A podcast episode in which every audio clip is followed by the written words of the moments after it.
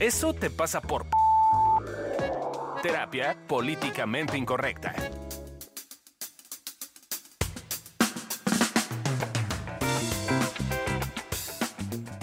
Hola, ¿cómo están? Bienvenidos a Eso te pasa por... En esta ocasión vamos a hablar de Eso te pasa por controlador o controladora. Este es el podcast de Evolución Terapéutica, terapia políticamente incorrecta. Y ya sin más, que ya seguro nos han escuchado en muchos episodios porque no nos habíamos dado cuenta, pero ya llevamos varios. Eh, pues preséntense muchachas. Hola, yo soy Adri, estoy aquí como siempre. Hola, yo soy Lore y también, no como siempre, pero aquí estoy. Hola, yo soy Gaby. No como siempre porque yo casi no estoy, pero estoy haciendo presente de nuevo. Está muy bien. Pues bienvenidas a todas. Adri, ¿qué? ¿Te das así con la definición? Me doy. Antes que nada quiero hacer un, eh, ¿cómo se dice? Este, no, no es spoiler, un, una aclaración, un, ah, bueno, un algo. Un aviso, no, Un aviso parroquial. Un aviso, eh, un aviso parroquial. Este guion en particular no lo redacté yo y tiene como algunas diferencias, entonces no va a ser el esquema típico de definición, definición fancy y etcétera. Pero sí contamos con una definición. Y controlador es, eh, de acuerdo a la RAE, la persona que controla, que puede ser Ah. regular, mandar, organizar. Amo por ejemplo, la palabra con la palabra misma. Exacto. Sí, ya, la RAE ama hacer esas mamadas. Yo ya de plano este, me puse a buscar en etimologías porque la RAE no, no, no me convence sus definiciones. Pues sí, controlador, persona que controla. Ah, no, pues wow. Gracias. Que regula, que manda, que organiza. Bueno, eso Eh, pero te ponen ejemplos bien coquetos, como que el controlador de tránsito que te multó por exceso de velocidad. O el gobierno ha nombrado un nuevo controlador que se encargará de regular el sector energético. Esos son los ejemplos que puso la RAE. Ah, no, pues wow. Suena, suena chingón. Ya tengo un buen ejemplo. ¿Cuál? A Lore. Yo no soy ¿Se acaba de dar cuenta que es controladora? Ay, claro No. que sí eres controladora, no manches. Ya que Bueno, que yo soy Alexia la controladora de este equipo. Yo, yo se las mato a todas. No sé, Sí, no sé. No, sí. no, sí, Yo sí. creo que cada quien a su forma. Cada quien a nuestra forma. Sí, yo creo que todos forma. tenemos un controladorcito o controladorcita interna. No hay nadie, sí creo que nadie nos salvamos, pero existimos unos más controladores que otros, pues, ¿no? Creo o que yo uno sí. se ve más que otros. Exacto. Yo sí creo que yo soy del equipo muy controlador. Aunque Esos pobres que controlan mucho. esa gente de veras que le gusta controlar o intentarlo. De veras. Pero entonces, ¿cuándo estamos siendo controladores? ¿Cómo nos damos cuenta? Eh, por ejemplo, cuando estamos buscando meter nuestras manos a una situación que la neta se nos escapa, o sea, no es como algo que realmente podamos tener en las manos. Eh, Pues es un por poco- ejemplo, dale Lore. Eh, perdón. Es un poco, creo que lo que estamos viviendo. Creo que en esta cosa de pandemia y coronavirus y, y, y- y así. Y, y, y... Creo que la Eh. distrajeron otras ideas a la mano, Lore. Es que nos deberían de ver. Entonces Adri me hace una señal, pero no sé si es para mí, para quién. Eh, ah, era para Era Fabio. para Fabio. Ah, Bueno, ok. Entonces, ya que sé que no es para mí la señal que no entendía, eh, creo que un poco en, en este tema del control y de querer meter en nuestras manos una situación que se nos escapa, un poco es la situación que estamos viviendo con el, el bicho, el Virus, coronavirus, maldito asesino. el bicho maldito asesino. Eh, porque sí es como, yo, yo he visto mucha gente, eh, muchos de mis pacientes o, o en general, como que es como esta cosa de siento que si me lavo las manos un montón de veces, siento que si desinfecto 250 mil, 550 veces las cosas, siento que si hago una serie de cosas, ya voy a tener en completo y total, absoluto control, no contagiarme. O sea, Eh. entonces me estás diciendo que si no meto mis monedas en cloro, de todas formas me puedo contagiar. Eso es correcto. No. Lo siento por verde por andar diciendo esas cosas.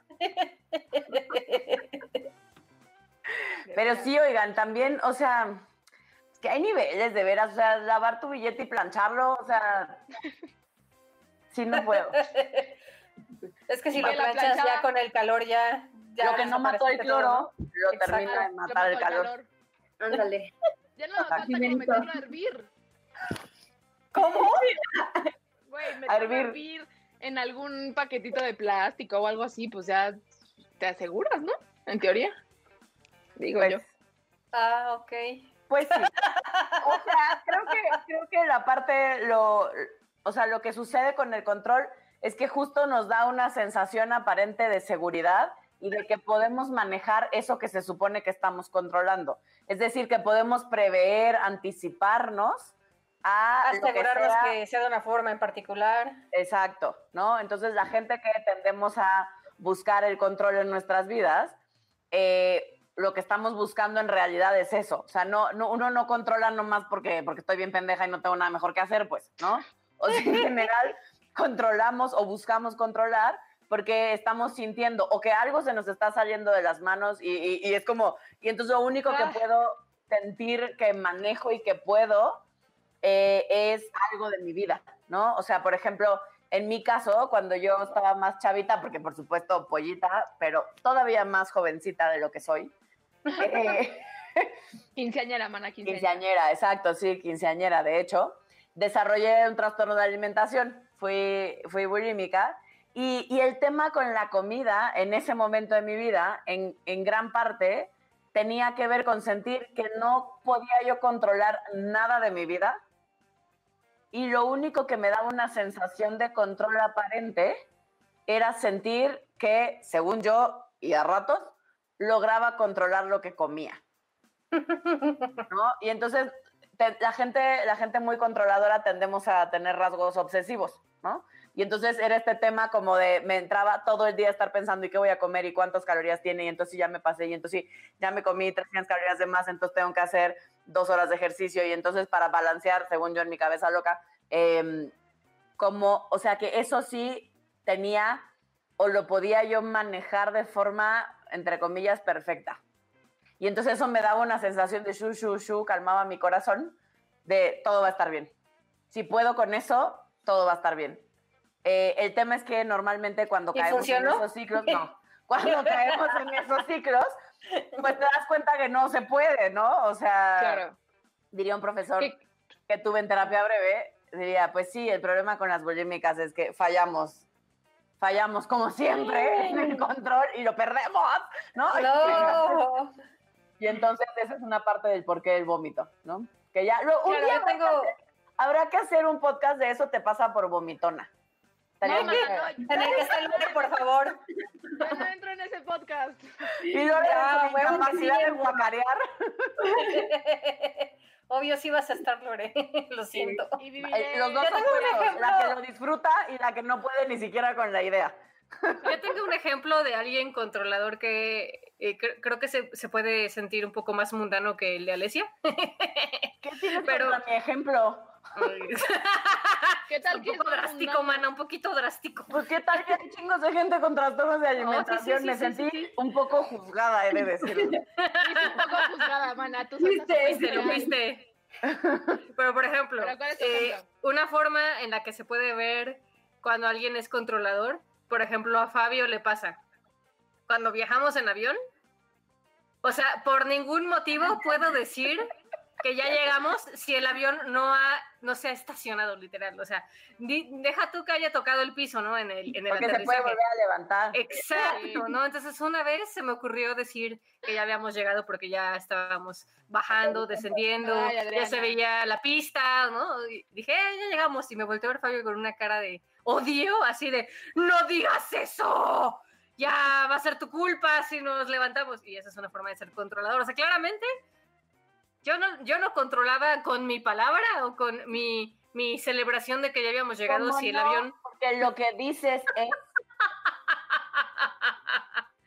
Pero es justo eso, ¿no? Es como en ese tipo de detalles en los que puedes empezar a vislumbrar si sí tienes este como una beta controladora o no, porque creo que luego vemos muchos que decimos, ay, no, para nada, yo no soy controlador, pero ponnos, ponnos en ciertos contextos y vas a ver cómo sí sale, ¿no? O sea, Fabio es en, en el tipo de cosas de pensamiento mágico. A mí me pasa muchísimo con el trabajo, o sea, me la paso pendejeando medio mundo porque no lo puedan hacer igual de yo, perfecto que yo, este, o rápido que yo. Y eso es igual una forma de controlar.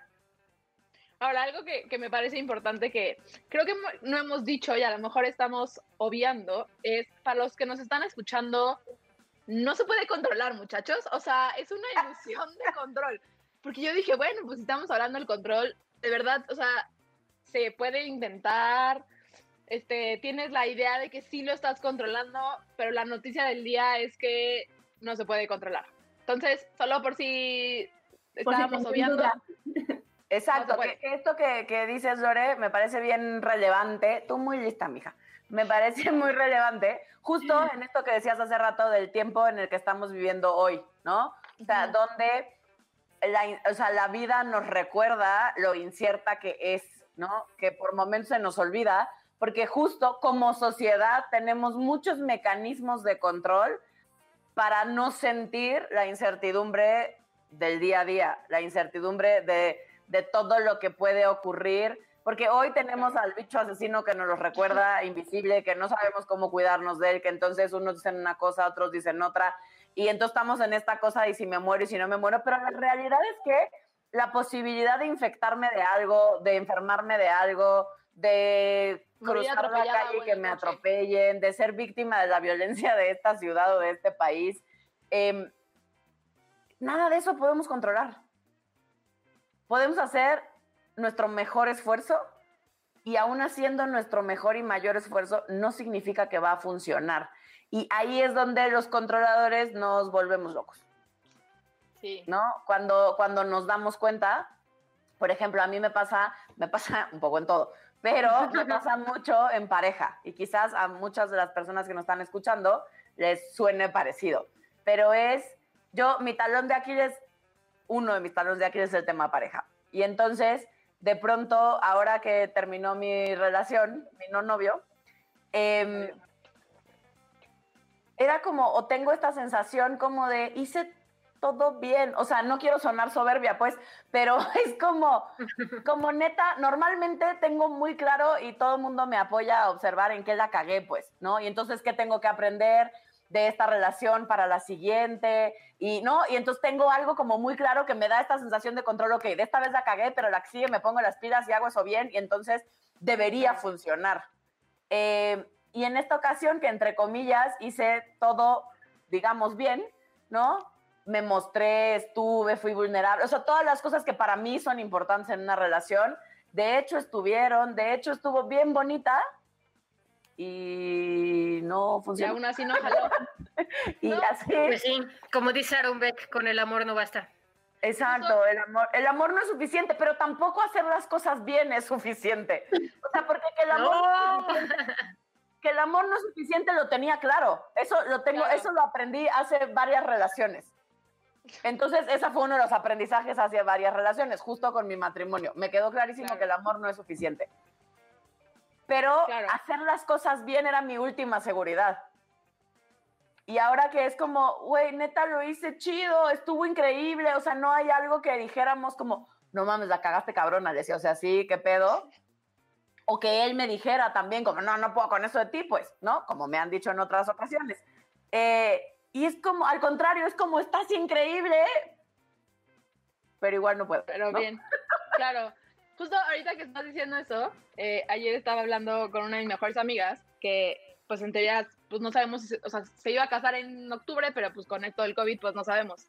Y justo me decía como, no puedo con esta sensación en la que lleva literalmente 10, 12 años con su novio, en el que su, su próximo, o sea, su próximo esposo es de verdad como el hombre perfecto para su familia, ella es la mujer perfecta para la familia de su novio, como lo han hecho todo con calma, como en el contexto social en el que viven, primero te casas y después vas a vivir solo.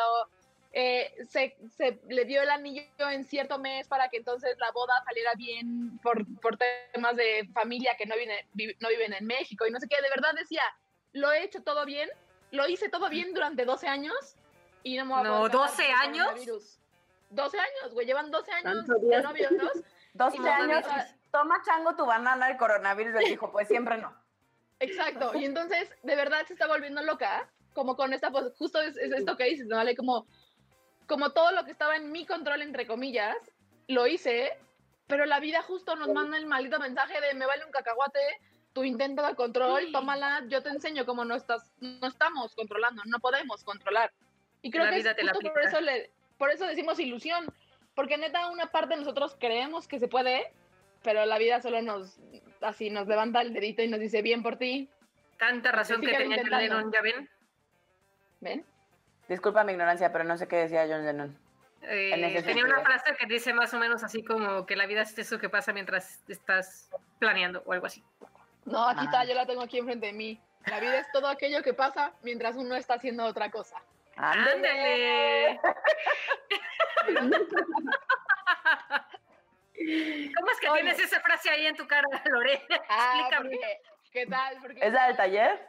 es la del taller, es que ustedes solo nos están escuchando, porque nosotros también nos estamos viendo por videollamada. Y entonces la del, hicimos un taller con una dinámica que nos dábamos este, Ay, muestro que Pues más- nos muestra su hojita. unas, unas tarjetitas. Y entonces ahí había frase, y pues casualmente a mí me tocó esa frase, sepa por qué. Casualmente. Casual.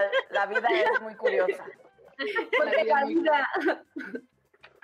Oye, Ok. Y algo, algo que sucede con el control que nosotros hemos observado es que generalmente viene de una sensación o una herida de no sentirnos suficientes, ¿no?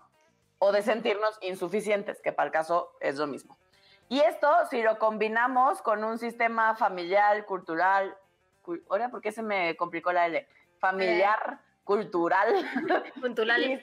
y social, ¿no? En el que, en el que buscamos, como decíamos hace ratito, que las cosas sean seguras eh, y poderlas prever y prevenirnos de, de ciertas cosas, eh, pues es así como combo mágico, ¿no? Para, para ir buscando el control y sentir que nada se nos salga del guacal. Oigan, chicas, en esto que estábamos hablando de, de- del control, no sé ustedes cómo me perciban y me vean, pero hay una parte de mí que no se percibe controladora. Eh, y, y no sé si ustedes, o algunos, eh, no sé si ustedes me, me vean así, pero yo sí veo que eh, en el área que controlo más es en mis sentimientos, ¿no? Eh, porque de repente yo digo como, ay, me siento triste. Y, y sé que conscientemente, o dado a la teoría, pues no podemos controlar, ¿no? O es una ilusión de control, ¿no? Pero sí eh, me he cachado en esos momentos en donde digo, bueno, voy a sentir la tristeza, eh, me voy a dar chance hoy, ¿no? o sea, de verdad que cuento las horas para estar triste, ¿no? y Claro. Porque ya tuviste suficientemente tiempo. ¿Qué exactamente. Porque ya fue Yo- suficiente el tiempo. Yo veo otro, otra área de tu vida en la que eres hipercontroladora, Gaby. No solo Órale. controladorcita, sino hiper, que es con tu familia. O sea, ¿te pasa es- esto de, de que tú eres como, como si tuvieras poderes superhumanos y que Claro. todo depende de ti? Y entonces ahí estás, ¿no? Todos los fines de semana o incluso a veces es- este, hasta entre semana cuidándolos y resolviendo temas por ellos. Y, y eso, se- o sea, es muy amoroso de tu parte, pero también eres tú controlando. Claro, sí, con mi familia eh, me pasa mu- mucho que digo como, ah, si no estoy ahí, algo va a pasar, ¿no? Ajá. O si, eh, si no los veo, si no les doy lo que necesitan, ya sea que también hay una parte de mí que sienta que me van a dejar de querer, o ya no voy a pertenecer al círculo, eh, al chisme, ¿no? O pues claro. eh, por otro lado es como, pues entonces, ¿para qué? O sea, ¿para qué sirvo, no? O sea, pues si no estoy haciendo, pues algo. Claro, y por, y eso decíamos que, que en parte tiene que ver con esta sensación de insuficiencia. Y la mayoría de la gente que tenemos esta sensación de insuficiencia lo tenemos ligado a necesito hacer cosas para que me quieran, Para- para, que funcione, para estar al 100, para funcionar, para lo que sea, porque lo ligamos con valemos por lo que hacemos, no por quienes somos. Entonces, si tú eres de esos que son como yo, como Lore, creo que también como Ale, y al parecer como Gaby, Y al ¿De parecer sientes? como todo el mundo, de, de que, de que sientes que vales por lo que haces, es altamente probable que sí tengas una beta controladora. Sí, o si tienes temas con la exigencia y con querer hacer las cosas perfectas y con que las cosas salgan siempre bien, tienes una beta importante de control. Porque la única forma de intentar hacer las cosas perfectas es controlando. Em, Dale out. Y eso, y eso que decía Gaby hace ratito me encanta porque sí creo que algo que la gente de manera em, muy frecuente lo que intentamos hacer es controlar lo que estamos sintiendo, ¿no? A veces no nos damos cuenta que justo ese es el control. Em, y lo hacemos, ayer tenía una paciente y me decía como, ¿cómo es que dime cómo le hago para controlar no llorar? Porque yo no quiero que mi jefe me pues- vea llorando, ¿no? Eh, y entonces, ¿cómo le hago para controlar? Yo lo que quiero es no sentirme así. Y, y seguramente a ustedes ha pasado en consulta, pero muchísima gente llega a consulta y lo primero que pide es Claro. no me quiero sentir de la forma que me siento. Y eso es querer controlar. Sí, que se lo quites. O sea, dame la receta para que yo me quite esto, porque con esto no estoy pudiendo y siento que si me lo quito ya voy a estar mejor. Claro. Ahora, algo que también es eh, importante mencionar es eh, un poco como, como hemos estado diciendo, eh, no, contro- no, no- no controlamos en todos los sentidos de la misma forma. eh, si, si cada quien tenemos eh, un contexto o un tema en el que de pronto se nos despierta mucho más el control eh, que en otras áreas de nuestra vida, digamos. Ujú. Casi se cae la sexóloga. Exacto. Ustedes no lo vieron, pero fue muy cagado. Ni cómo agarrarte, mana. Según yo me estaba acomodando sutilmente. Y se escuchó, ¡ay, cabrón! Y nada más veo sus patitas volando. Pero no, no cuajo, no cuajo. Este, entonces, si, si tú eres de las personas que, por ejemplo, dice, eh, me voy a esperar tres días reglamentarios, salí con él o con ella hoy, entonces, tres días. Porque si O sea, lo el llamo, típico de el beso se da hasta la tercera cita. el beso se da hasta la tercera cita, o si yo lo llamo, entonces significa que estoy desesperada y entonces significa que no va a funcionar. Sí, sí. Entonces me tengo que aguantar, aunque me muera de ganas, me tengo que aguantar porque si no, eso va a hacer que no funcione. Santo Dios, yo soy de esas. Es como, Ay, ¿a poco?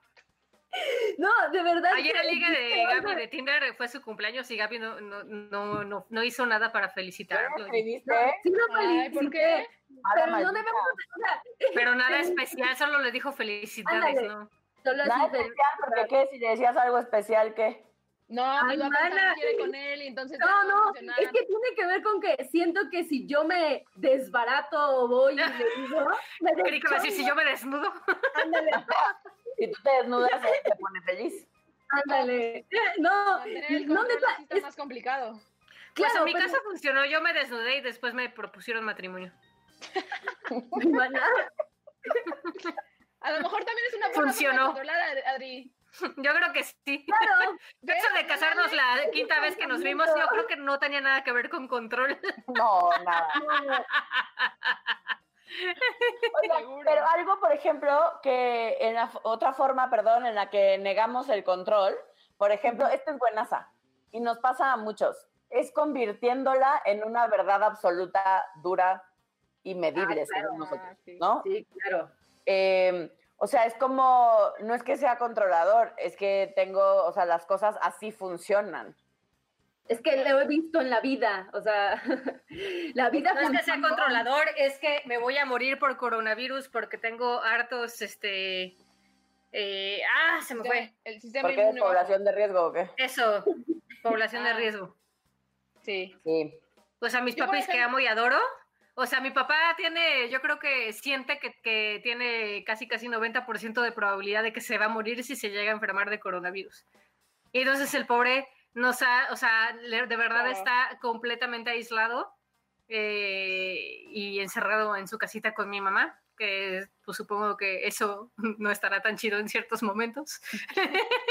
Porque normalmente pues tenían como a, a las vecinas, ¿no? Que, que son mi tía y mi prima, que pues le hacían de buffer o, o entraban a, a platicar con ellos, a distraerlos, y ahorita literal están completamente aislados. Y hubo un día que mi hermana los fue a visitar, pero cuando mi hermana los visita, pues se queda afuera, ¿no? O sea, como literal se quedan como a 10 metros de distancia del el uno del otro.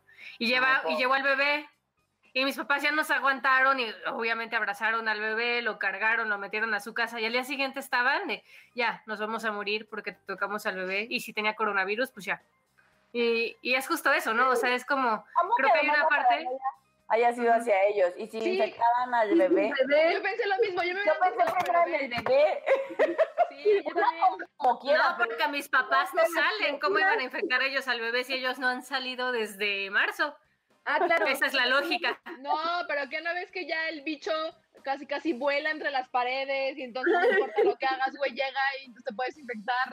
Exacto, o sea, si tú tienes tus ventanas abiertas, ya valiste madres prácticamente, ¿no? O sea, entonces, o sea, creo que sí hay una parte en la que de repente llegamos a excesos eh, que desde fuera se pueden ver como que ya estás como siendo demasiado extremo en tus precauciones, o sea, ya, ya rayas en el nivel de ya te pasaste de la rayita, pues, o sea, ya no es necesario Claro. echar tus monedas en cloro, pues, pero, eh, pero tiene que ver con eso, ¿no? Con, con, con la idea de que si tú controlas esos aspectos, entonces nada malo te va a pasar.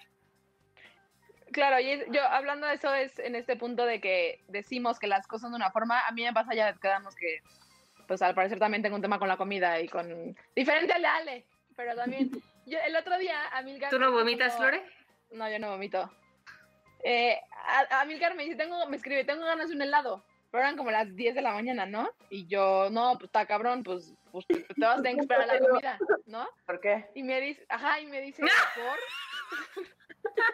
y me dice, ¿por? Y yo, porque, güey, no se come helado en la mañana. Ya, ¿Por? Ay, yo entonces, ya también. sé, no me hagan cara rara, hasta Carlos me hizo cara rara. Pues yo he desayunado pastel. Ajá, y entonces empecé a notar que yo tengo un montón de cosas que además en mi familia, o sea, sí creo que tiene que ver con un tema también de mi contexto, porque es, por ejemplo, huevo solo se come en la mañana. O sea, el huevo solo es para desayunar. Eh, el helado solo es después de la Después de comida. la comida.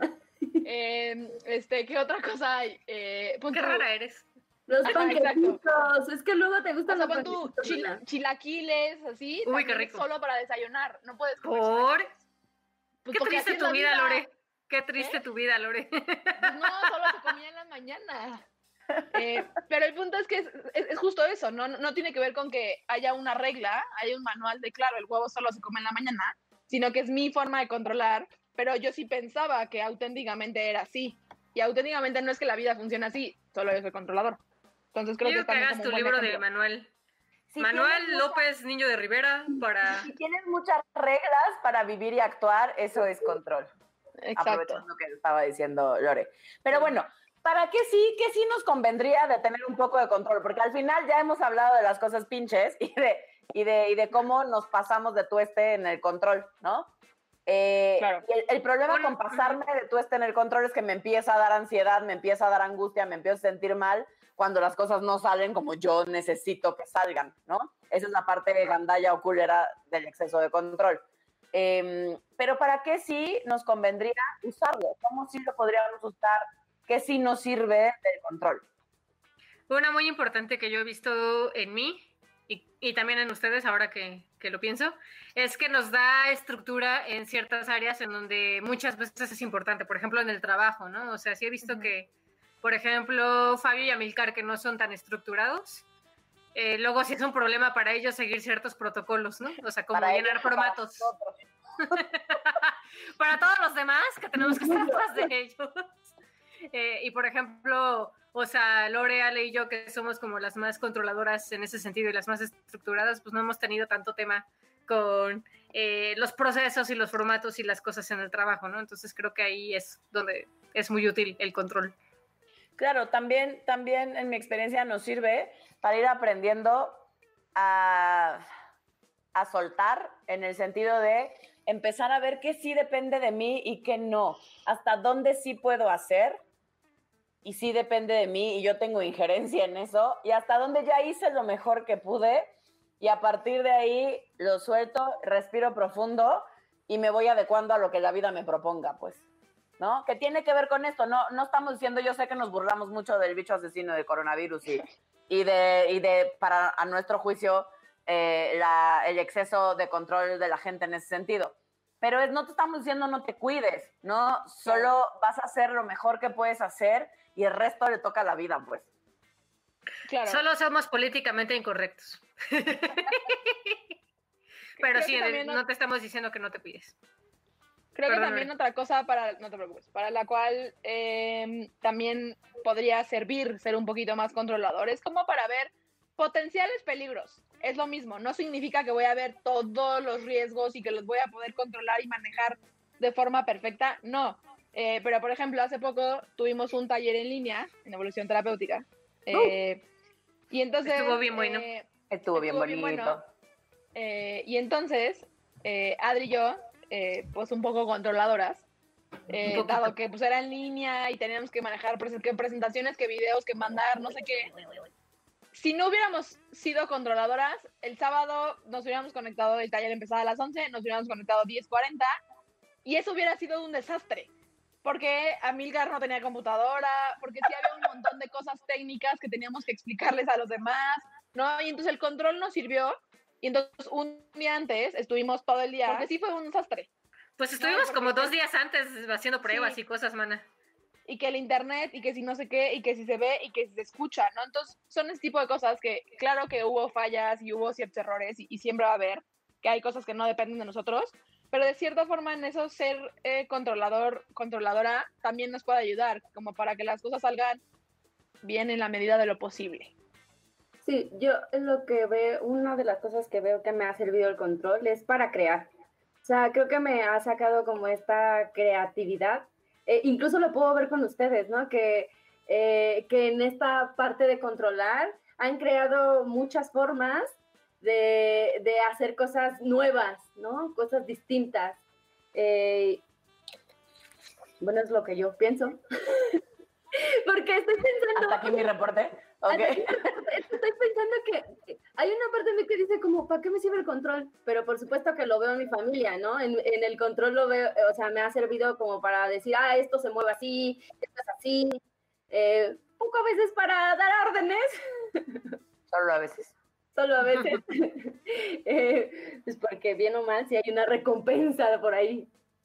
Sí, escuchándote, Gaby, creo que a veces lo, lo haces, o sea, como vinculándolo con esto que decías, como de crear eh, cosas que a veces sientes que no puedes. O sea, sí creo que a veces tú sientes que eh, eh, como no tienes tanto voz y voto en ciertas cosas, y creo que en tu familia eso es algo que te ayuda, ¿no? O sea, como ver que sí te escuchan y sí valoran tu opinión y hasta te obedecen.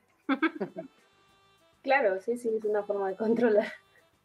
Entonces, al final se trata de, como siempre decimos, la herramienta funciona. No tiene que ver con deshacernos del control, porque a pesar ni siquiera podemos. Y dos, no vería yo para qué nos tendríamos que deshacer de algo que sirve. El tema con las herramientas es aprender a usarlas y Claro. no a que ellas nos usen a nosotros y terminamos y terminemos, perdón, siendo víctima de nuestras propias herramientas, que idealmente podríamos aprender a usar a favor en vez de cargarlas como el pipila, pues. Claro, y es notar cuando las estamos usando de más. Pero entonces, si te estás preguntando qué puedes hacer si eres controlador y lo quieres empezar a usar a favor, yo te diría que escuches y apliques nuestros 30 tips, que es el número aproximado de veces que Alesia se frustra al día porque no controla la vida. Qué triste mi caso. Yo creo que 30 veces son pocas, pero me ¿Cómo parece bien. Sueno menos pinche si solo digo que 30. Ay, Alexia. Tip número, tip. tip número uno. Controlar no está mal, solo es una herramienta. Justo, y tiene que ver con lo que decía Ale hace ratito, no tiene que ver con dejar de controlar o que- con que ahora vamos a controlar, no controlar, no, simplemente tiene que ver con aprender a usarlo a favor y ver cuando sí está chido para nosotros y cuando la neta pagamos precios no tan bonitos. Tip número dos. Recuerda que mucho control eventualmente lleva a la frustración. Cuando todo se te sale de las manos, porque un poco la vida es lo que te demuestra, pues sí, sí te vas a frustrar, te vas a frustrar de ver que tu marido no hace lo que tú quieres en el momento en el que tú quieres, que tu, gato incluso no te acaricia cuando tú quieres que te acaricie, digo por decir cosas pendejas, Eh, No pero que sí pasa, ¿no? O sea, ustedes deberían ver, de tu vida.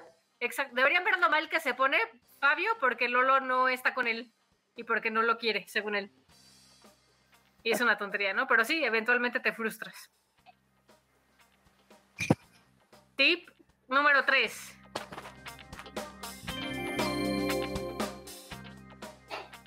Sin embargo, recuerda que también poco control lleva a no moverte y a estancarte. O sea, como siempre es buscar ese bonito punto medio en el que buscas que las cosas sucedan y buscas hacerte cargo de que sucedan sabiendo que hay un límite y que hay mil cosas que no dependen de ti y que haces lo mejor que puedes. Tip número 4. Cuando notes que quieres controlar a alguien, respira y mejor pídeselo. Ah. O sea, sí. Y creo que también tiene que ver con ver qué me está pasando con la otra persona que entonces quiero controlar. Eh, quizás siento que se me va, quizás siento que la regué, no sé, nos pueden pasar un montón de cosas, pero entonces respirar, claro, ver qué me está pasando y ya, si quiero pedir algo, lo pido en vez de ponerme eh, histérica controladora o controlador. Tip número 5. Observa con qué cosas te sale lo controlador o controladora. Por ejemplo, a mí me sale lo controladora cuando tengo miedo o cuando siento que no soy suficiente y no valgo y entonces quiero reconocimiento. Y según tú, ¿no te pasa todo el día eso? No, No, cuando, no, cuando estoy durmiendo no me pasa. Ah, qué conveniente. Tip número 6.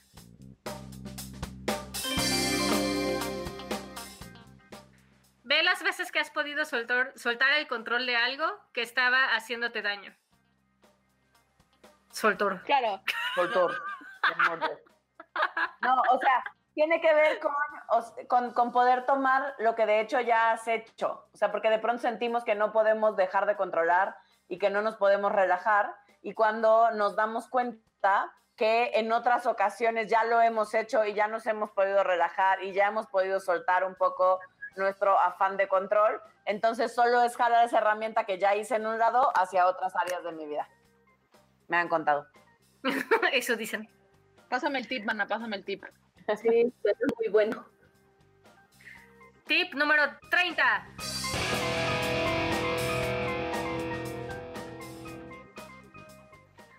Aprende a notar cuándo soltar y cuándo usar el control. La práctica hacia el maestro.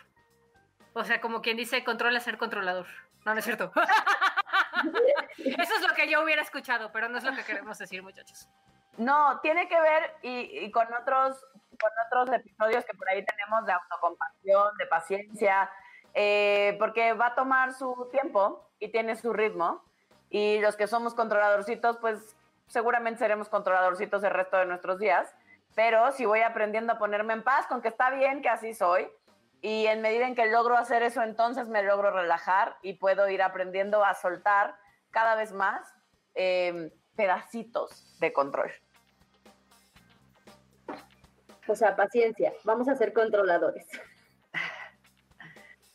Oigan, y pues ya así es como llegamos al final de este bonito episodio. Hoy hablamos de control, de la importancia del control y también de las restricciones y las limitantes que nos ponemos cuando nos pasamos de controladorcitos. Eh, si no escuchaste los tips o te dio flojera echarte todo el episodio y quieres solo el bonito consejo de qué hacer con el control, eh, te los digo rápidamente.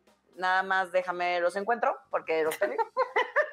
Pero, claro, ya, facilísimo. Te los paso rápidamente y tiene que ver con irnos poniendo en paz, con que controlar no está mal. De hecho, solo es una herramienta y valdrá la pena aprender a usarla a mi favor.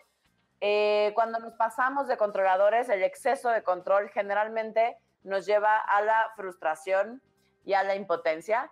Y también lo contrario, el poco control nos lleva a no movernos, estancarnos y a veces incluso paralizarnos y no saber qué hacer. Eh, si notas que estás queriendo controlar a alguien de manera particular, mejor respira y pídeselo y dile qué te está pasando y qué necesitas.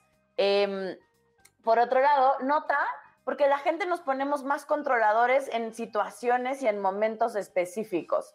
Y nota entonces en esas situaciones o momentos específicos qué hay debajo. Quizás tienes miedo, quizás tienes conflicto, quizás estás frustrado, quizás em, quieres que eh, te estás sintiendo no suficiente o no valioso y entonces te pones más controlador o controladora que de costumbre.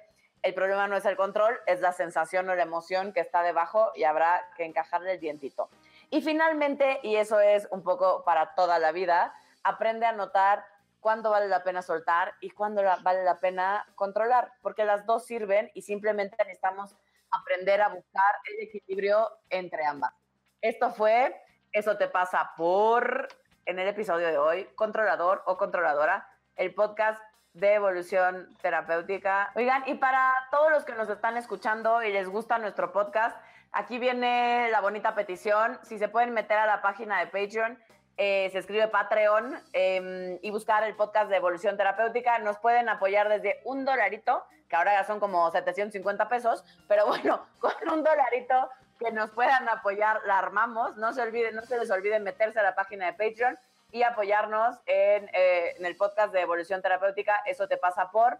Y también para todas las personas que quieran que hablemos de algún tema en particular o que tengan alguna duda o si les gusta lo que estamos haciendo o no les gusta algo de lo que estamos haciendo, eh, todas las opiniones y las observaciones son más que bienvenidas. Nos encuentran en todas las redes sociales como Evolución Terapéutica. Eh, pues nada, nos vemos en el siguiente episodio. Bye.